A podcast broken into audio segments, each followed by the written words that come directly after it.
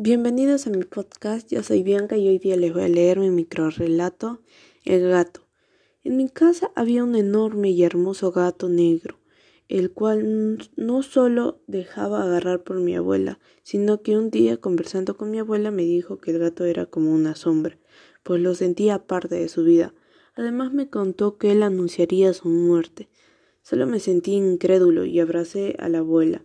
Un mes después soñé con el gato, quien arrastraba una prenda de mi abuela en su hocico.